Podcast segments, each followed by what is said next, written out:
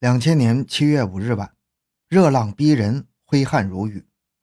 九点三十分，洛邦中学陈老师到学校锅炉房提了两壶开水，打算回宿舍冲凉。走到学生宿舍附近，夜空中突然传来救命的凄惨叫声。陈老师感觉这声音来自教师宿舍，觉得很奇怪，于是就快步往教师宿舍赶。走到了宿舍一单元前，陈老师放下水壶，竖起耳朵。试图听清救命声来自哪间房子，乃至陈老师在那边站了大约三分钟，除了听见青蛙的叫声之外，那奇怪的求救声却再也听不到了。陈老师弯下腰，正欲提水壶进宿舍，那凄厉的救命声再次划破了寂静的夜空。这回陈老师可听清楚了，那声音是从二单元二楼发出的。他赶紧扔下水壶，几步走到了二单元楼下，正好碰见了该校的吴老师夫妇站在门口观望。与此同时，住在唐老师对面的杨老师以及住在唐老师楼上的张老师也听见呼救声后，分别从家中出来观看。欢迎收听由小东播讲的《中学教师宿舍突然传来凄厉的求救声》，众人赶到，发现女老师已经惨死。回到现场，寻找真相。小东讲故事系列专辑由喜马拉雅。独家播出。由于听见唐老师骂畜生，因此几位老师误以为唐老师在跟他人吵架。他们转到了唐老师家对面，其余的房间均是灯火通明。他们睁大眼睛仔细搜寻，却不见唐老师的身影。老师们耐着性子守了几分钟，见唐老师卫生间内伸出了一只手，把安装在卫生间外的灯开关一拉，将卫生间的灯拉灭了。一会儿。那只拉灯线的手又伸出卫生间外，将灯拉开，如此重复多次。不久，又见一个人将头从卫生间内伸出来。杨老师恐被伸脑袋的人发现，便叫众人蹲下，因此只看见一点头发。老师们因为看不到手背后的身形，也不知道这只手是不是唐老师的，便猜测唐老师在卫生间内洗澡，觉得虚惊一场，于是决定撤退。后来，由于杨老师坚守阵地，这才看见一个光背着的男人。拿着一件衣服从唐老师家窗子爬出来，朝邻居李志伟家平台走去。获知此情，几个老师又聚在一起，他们觉得疑点重。经过反复商量，他们决定敲开唐老师家门。可是众老师又喊又敲，既不见唐老师出来开门，又听不见唐老师的声音。于是老师们果断撞开唐老师家的门。这时看到唐老师已经被杀害在卫生间内了。警方赶到现场。唐老师的尸体仰卧在卫生间内，死者身穿睡衣，卫生间内有大量血迹，身上多处的锐器伤。受害者的家门窗均无敲牙痕迹，除了那个被老师们撞坏的大门。室内的物品摆放整齐，无翻动迹象。现场提取了死者三千元存折一个，现金若干。好事不出门，唐老师遇害的消息不胫而走，人们怀着不同的心理，连夜从四面八方涌向学校。纷纷要求公安机关迅速破案，严惩凶手。七月六日凌晨一点，警方在洛邦学校主持了第一次的案情分析会。专案组围绕着死者生前关系开展调查，侦查员连夜赶到寻呼台，核实近期与唐老师打传呼的人员名单以及有关情况。在传呼台工作人员的支持下，侦查员对七月一日起到案发当日曾经打过唐老师传呼的五十余个传呼的人员进行了调查，从中发现两个。经常打唐老师传呼的人，根据所掌握的情况，专案组立即对首先纳入侦查事件的张某及李某进行了周密的调查。张某是唐老师的同事，是学校某个部门的负责人。自打唐老师由凤和调入洛邦，两人的关系逐渐密切，并且变味了。经了解，张某已经于案发头日称父亲生病，向校方告假。唐老师传呼机显示。张某于案发当日的十九点五十四和二十点零二分两次给唐老师打传呼，是不是张某有意制造不在场的证据呢？如果是张某杀人，杀人的动机又是什么呢？经过调查，证实张某的父亲确实已经生病住院了。到张某父亲所在地调查，除了张某的家人能证实他在案发时在家照看父亲之外，无利害关系的有关人员未能给张某提供他不在场的证据。李某。与唐老师在凤和乡交往多年，唐调配洛邦之后，两人之间的亲密关系并未因此中断。据了解，李某曾经带着唐老师到省外游玩，唐老师生前所持的传呼机也是李某原来使用过的。经审查，李某案发当日的活动情况，李某称七月五日去广东茂名出差，七号才返回都匀，并提供他于七月六日从广东茂名给唐老师打过的传呼。经查询传呼台传呼讯号，唐老师于七月六日确实收到了从广东茂名打来的传呼。那既然是出差，为什么五号才离开都匀，七号变成茂名返回了呢？侦查员觉得李某此次去茂名公干可谓是马不停蹄，所有的时间基本均在火车上，似乎有点不合情理。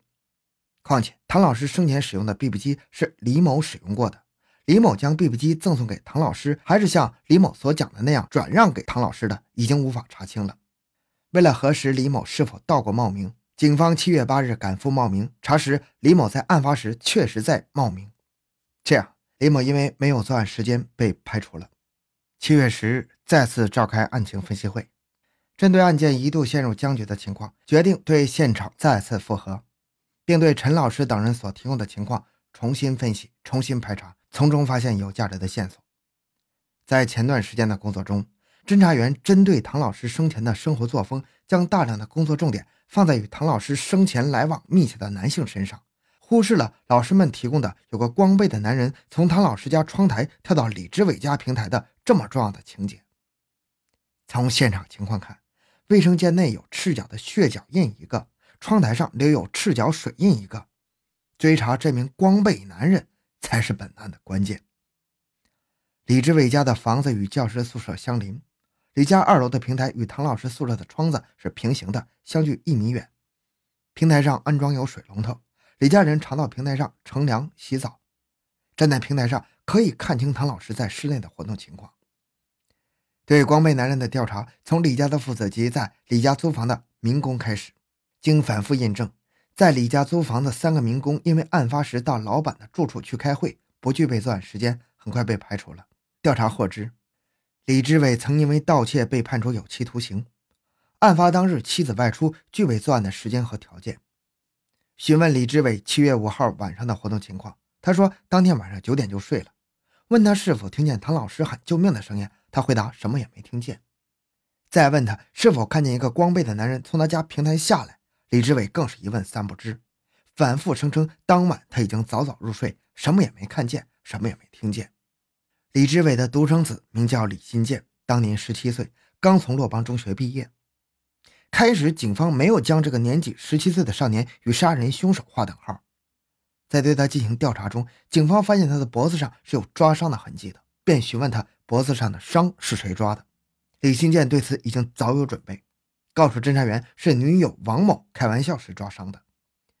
侦查员马上对王某进行核查，王某也说李新建脖子上的抓痕是他所为的。因此，对李新建脖子上的抓痕的情况审查中。没有发现明显漏洞。针对李家父子在唐老师遇害问题上一问三不知的特点，专案组判断李家父子刻意隐瞒了与案件有关的真相，其中疑点多，因而李家父子的疑点逐步上升。在对李家父子外围进行大量查证的基础上，警方决定采取突然袭击的方式对李家父子进行突审。为达到预期目的，专案组制定了周密的审讯方案。针对李志伟具备有反侦查意识的特点，侦查员将突破口选择在了李新建头上。为了获取证据，增加他的心理压力，侦查员先找到了猪血，在李新建被带进审讯室，便让他脱了鞋子，踩了猪血，再在白纸上踩了一个血脚印，以便与现场上的赤脚印进行比对。李新建自知现场留下了脚印，脸色顿时大变。审讯人员捕捉到了李新建脸部的表情变化，穷追猛打，步步紧逼。七月十五日凌晨一点，李新建终于败下阵来。七月五日，热浪滚滚，李新建在电视机前坐了一会儿，就大汗淋漓了。他不停地调换频道，却没有发现喜欢的电视。